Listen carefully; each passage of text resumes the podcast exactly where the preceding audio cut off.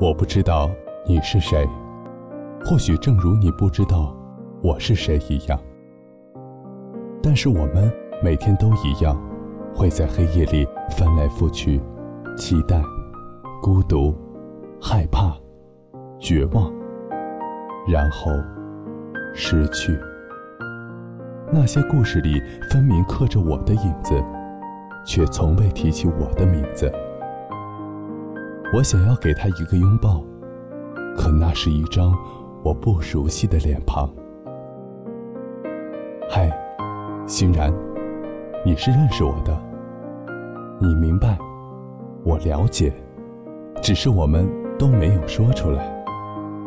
这里是 FM 八七二零二午夜电台，晚安，陌生人。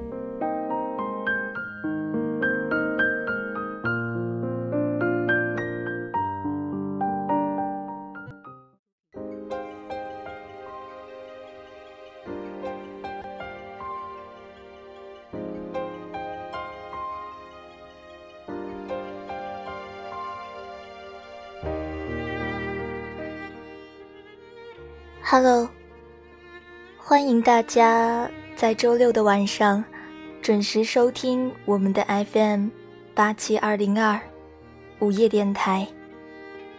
晚安，陌生人，我是这里的主播欣然。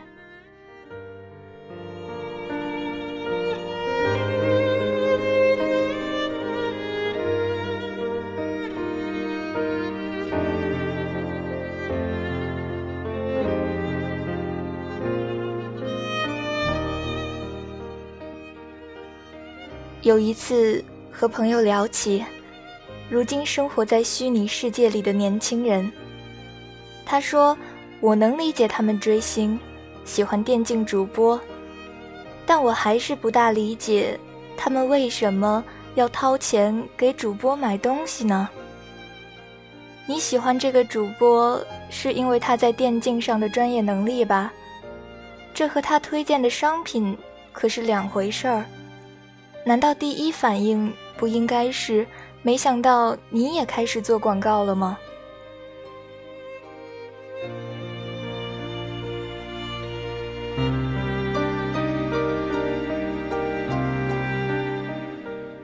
他所说的，的确代表了一种非常理性的看法，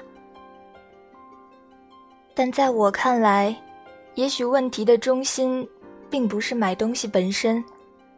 而是他们想通过这样的方式获得某种认同，想为自己的偶像做点什么，甚至买礼物来赢得他的赞许，并显示自己是更忠实的粉丝。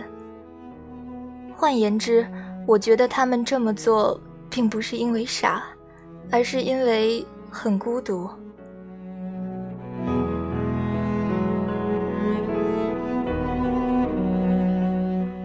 前一阵子，我读了邓安庆的小说集，我认识了一个索马里海盗。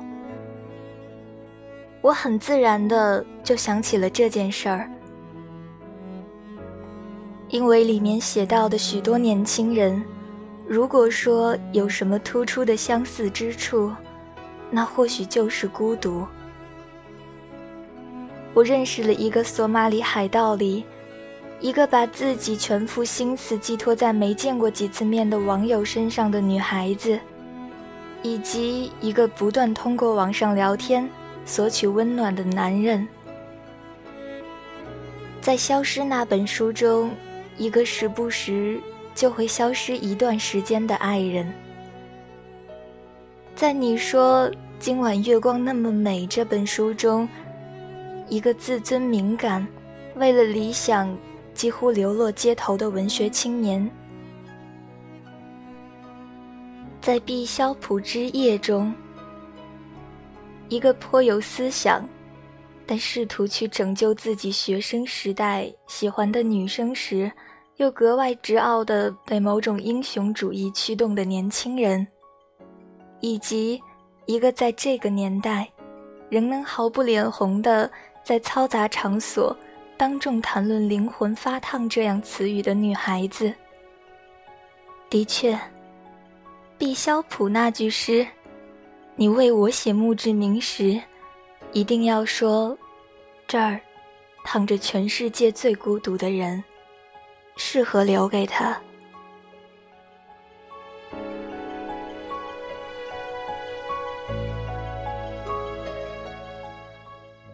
这种孤独，不是说某种书斋里内省的抽象精神状态，也不是《百年孤独》里说的孤独的反义词是团结这一意义上的孤独，也不是福克纳小说里描述的那种南方家族没落背景下的孤独，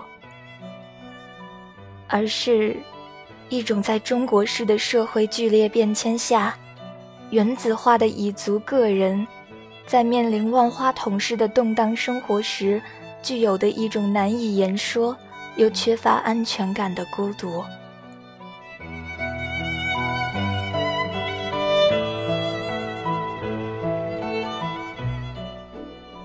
如果说比较一下前些年大红的日本小说家青山七惠的作品，其间的差异。可以说是颇为明显的。在《窗灯》中，作者说到了和同班大学男生之间的疏离是：尽管我们相互认识，却从来没有碰到视线就打打招呼这种事。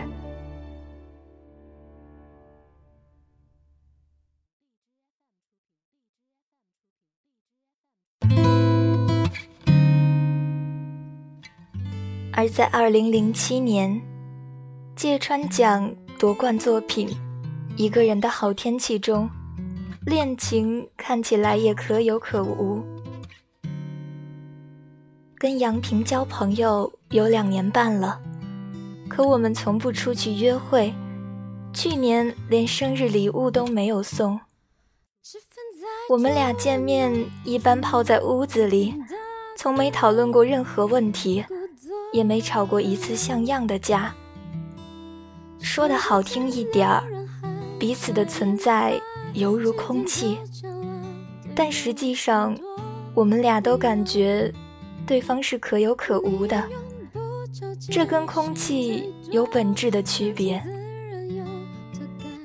在想象将来最坏的情况时，也无非是没有恋人，没有朋友，没有自己的房子。可以依靠的只有自己的心和身体，可就连这些也不能完全相信了。即便如此，也得自己一个人想办法活下去。他笔下的年轻人尽管看上去是孤独的，但更重要的表现出来的是缺乏社交兴趣，以至于除了自己的感受之外。难以对他人产生真切的感知。换言之，那是一种低欲望、低活力，但并无生存之忧的状态。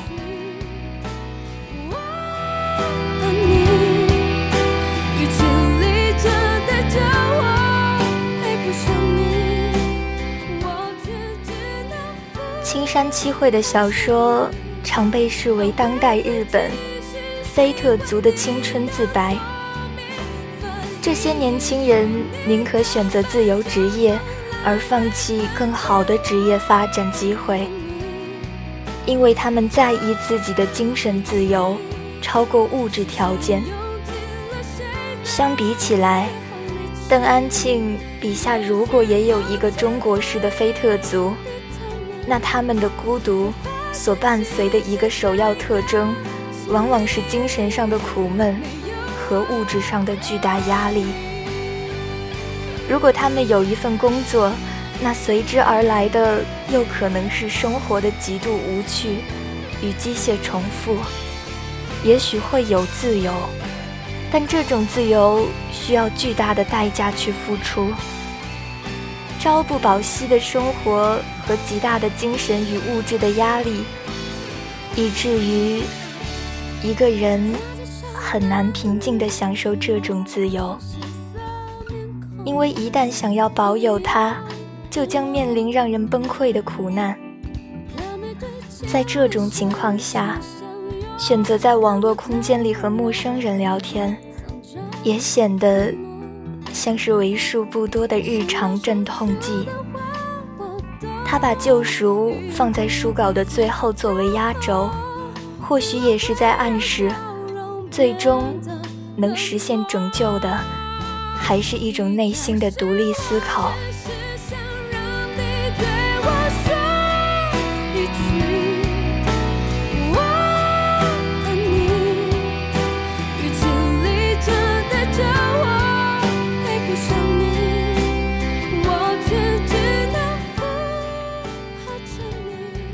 在他的笔下，这些年轻人好像是一些在城市里的万花筒里，像桌球一样偶尔碰撞，随后又彼此远离的个体。很少涉及他们的家庭背景，他们好像无始无终，忽然的在生活中出现，又忽然消失，常常毫无征兆。他们苦闷的抱着自己仅有的自由，坐在马路边，脆弱、敏感，而自尊应对外界刺激时，也有可能会做出激烈、夸张又直接的反应，因为他们感受到始终无力控制自己的生存环境。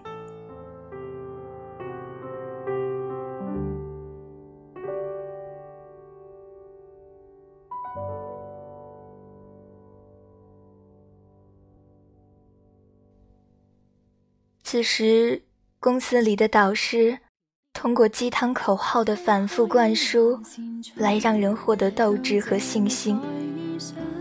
传销组织也以洋溢的热情，给人一种有所归属的感觉。然而，那都最终被证明是虚幻乃至可怕的陷阱。这样一种氛围的可怕之处在于。他拆散了原本的纽带，在给人自由的同时，也放弃了对他们的保护。告诉人去追逐梦想，但又不说明有什么路径可以实现，并且对失败者毫无保障。借用狂热分子中的说法，这是一个相当自由，却缺乏舒缓失意机制感的社会。能把这种氛围写出来，我想很大程度也是因为邓安庆本人相当熟悉的情景。王德威不久前曾说过，当代中国小说家在写作资源和文学技法上远比前人都好，但随之而来的问题是其中的中国特性正在淡化，他们的生活经历。以及生活本身的危机所带来的复杂程度上，也没有前人那么多，因而他们的作品想象的成分逐渐凌驾了现实体验的社会。这的确是一针见血的评论。如果就此而言，邓安庆多少显得有些异类。这样的异端。不像许多早早就有了留学经历的新一代作家，倒是在底层社会摸爬滚打了许多年，在苏州、西安、北京等多个城市之间游荡，有过广告策划、内刊编辑、企业培训、木材加工、图书编辑、网络编审等诸多看上去大不相干的工作。虽然他在我认识了一个索马里海盗里，甚至还以女性的视角来写，当然这需要特殊的想象力，但总体上似乎可以认为，他是基于自己的生活观察，而非文学想象来讲故事。也就是说，他的写作是在力图表现生活如其所示。这一点上。他是相当老实的，但对想要呈现真实生活的作家而言，不去添油加醋的自我克制，是相当必要的。像消失这样的故事，乍看很不真实。一个人怎么能在生活中渐渐透明化，继而凭空消失呢？过了几天，却又回来。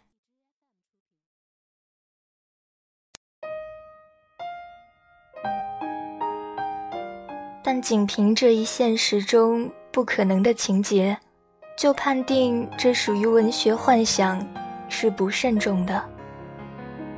正如卡夫卡的《变形记》所表明的那样，某个看似不可能的情节，不过是为了更好的凸显现实生活本身。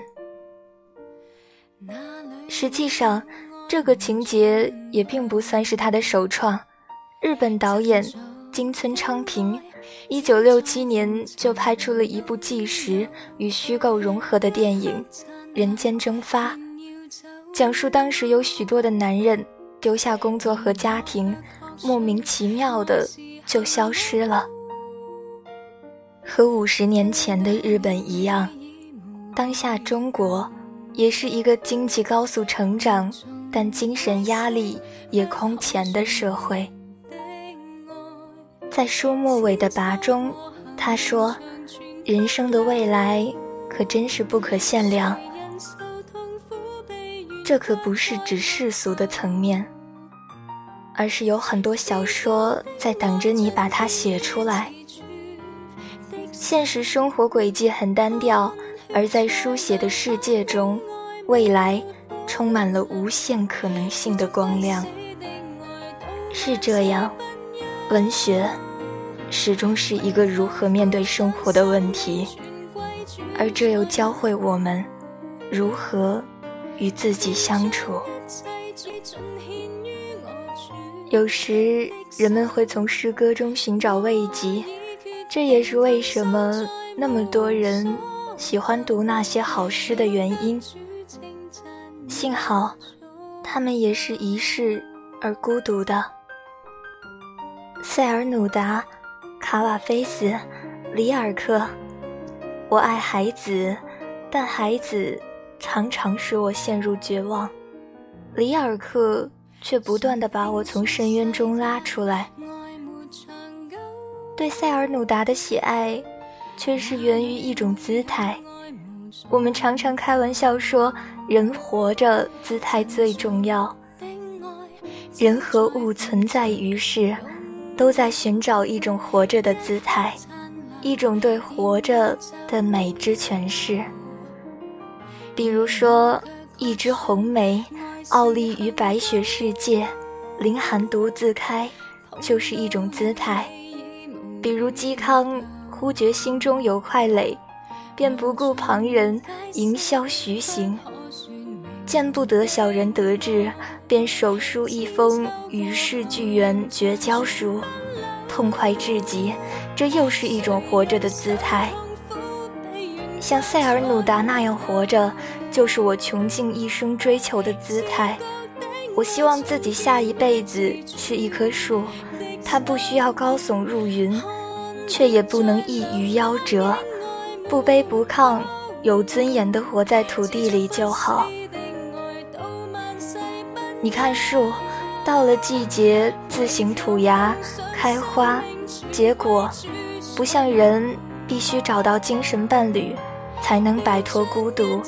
树多自由啊，它一辈子活自己，无所谓男，亦无所谓女。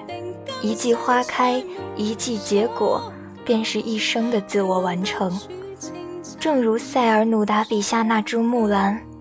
它耗尽了自己的热切，从孤独里开出纯粹的花，像不被接受的凤迹，呈现在神明的圣坛前。晚安，陌生人。